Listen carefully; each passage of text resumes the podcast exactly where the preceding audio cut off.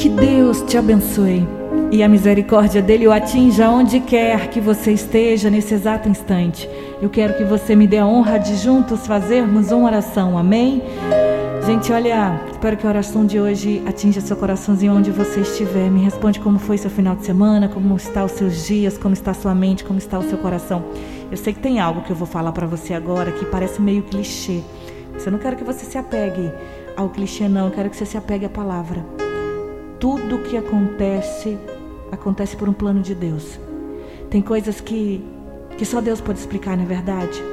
O que eu posso te garantir é que, como serva dele, ele jamais quer o seu mal. E se ele está agitando as águas, é para te levar a um outro nível da sua vida. Pode crer nisso e toma posse dessa palavra hoje. Eu entendo perfeitamente que se você me disser assim, Naninha, poxa, a pressão está tão difícil. Tem dias que, que eu não quero nem levantar da minha cama. Tem dias que a minha cabeça vira um turbilhão de emoções.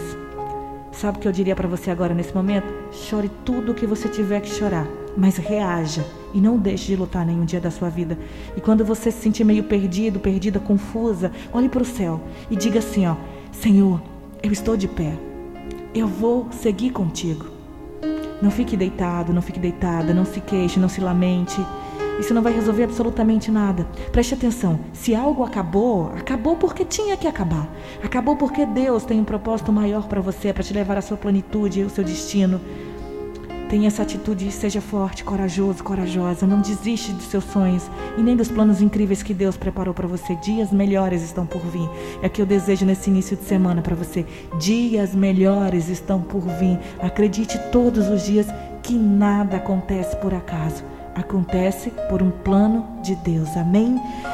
Separei o Salmo 57 para gente. Então, aonde você estiver agora, no seu carro, no trabalho, em casa, na sua garagem aí na cozinha da sua casa, se preparando para mais um dia de trabalho, voltando do seu trabalho, vai tomando posse.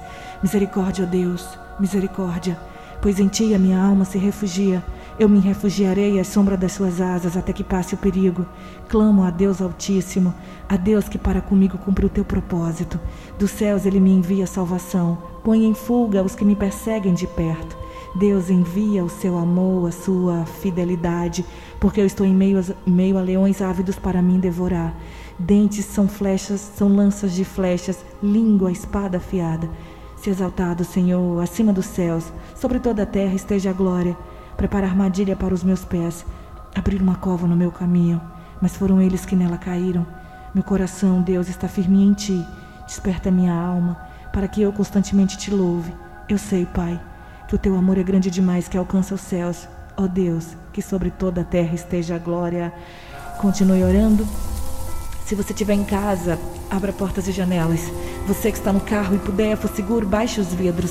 Você que está no ônibus, no metrô, aonde você estiver, sinta uma onda de energia positiva invadindo a sua alma. Una sua voz à minha e ora comigo, Pai Nosso. Pai Nosso que estais nos céus santificado seja o vosso nome. Venha a nós o vosso reino, seja feita a vossa vontade, assim na terra como no céu. O pão nosso de cada dia nos dai hoje. Perdoai as nossas ofensas, assim como nós perdoamos a quem nos tem ofendido.